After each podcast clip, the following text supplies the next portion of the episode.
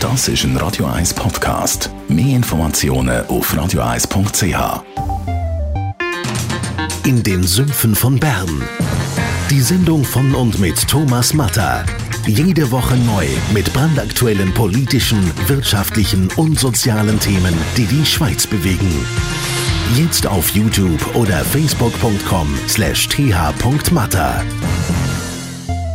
Mit der Christina Graf wird Ihnen präsentiert vom 4-Stern-Boutique Hotel Wellenberg. Ihres Zuhause in der Altstadt von Zürich. Dem Hotel, wo Sie Geschichte schreiben. www.hotel-wellenberg.ch Bernhard Schlink, Olga, da kann ich äh, der Vorleser, das bekannte Buch, das ja dann auch verfilmt worden ist, mit großartigen Schauspielern, auch wirklich prämiert worden ist.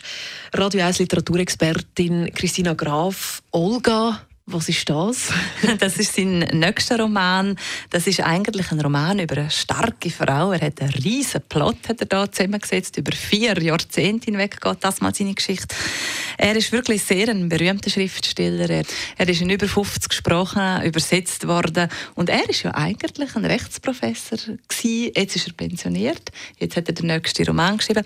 Er hat eigentlich angefangen mal mit Kriminalromanen zu schreiben. Also Selbstjustiz, also selbst der Name das hat er mit einem Kollegen hat er angefangen, so den Krimi zu schreiben und ist dann nachher eben allein, hat dann den riesen Erfolg gehabt mit der Vorleserin.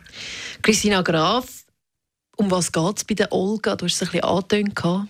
Es, bei der Olga geht es um eine Frau, die 1883 geboren wird in Breslau.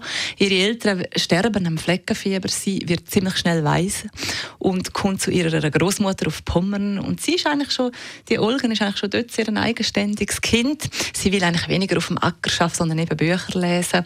Und sie äh, hat, findet nie richtig den Vater zu ihrer Großmutter. Es ist eher eine kühlere Sache. Wie bei, bei Elena Ferrante, geniale Freundin, eignet sie sich auch zu wissen selber auch, weil sie will Lehrerin werden und sie erkämpft sich das. Und gleichzeitig freundet sie sich noch mit dem Sohn vom reichsten Mann im Dorf an. Der hat eine Zuckerfabrik und eine Bierbrauerei und du kannst dir vorstellen, die Eltern sind überhaupt nicht einverstanden gewesen, wo die zwei Liebespaar geworden sind, Olga und der Herbert, weil das ist natürlich nicht der Stand gewesen, wo sie sich gewünscht haben. Sie sind dann ein Liebespaar geblieben und der geht raus in die Welt, genau wie während dieser Zeit strebt er nach Macht und Größe, schließt sich an einen Krieg in Afrika und geht auf eine Expedition in Norwegen kehrt nie mehr zurück. Und Olga bleibt immer von den Gefühlen her und mit den Briefen, die sie dann an ihn schreibt, weil sie weiß ja nicht, ob er verschollen ist oder nicht, bleibt sie mit ihm immer verbunden. Und ich sage dir, nach dem Bernhard Schlink, weil der hat ja immer meistens so drei Teile in mhm. seinem Werk. Und ich sage dir, es ist wirklich spannend gemacht, weil am Schluss klären sich noch zwei Fragen, die eigentlich so ganz nebenbei so drin sind im Buch. Und es wird, ist eigentlich auch noch recht abenteuerlich, denn was dann da rauskommt. Und er hat nochmal etwas Neues reingebracht, nämlich drei Erzählperspektiven. Also zuerst erzählt er aus der auktorialen Erzählperspektive mhm. und dann kommt es von einer anderen Perspektive und am Schluss noch mit der Briefform. Sehr spannend.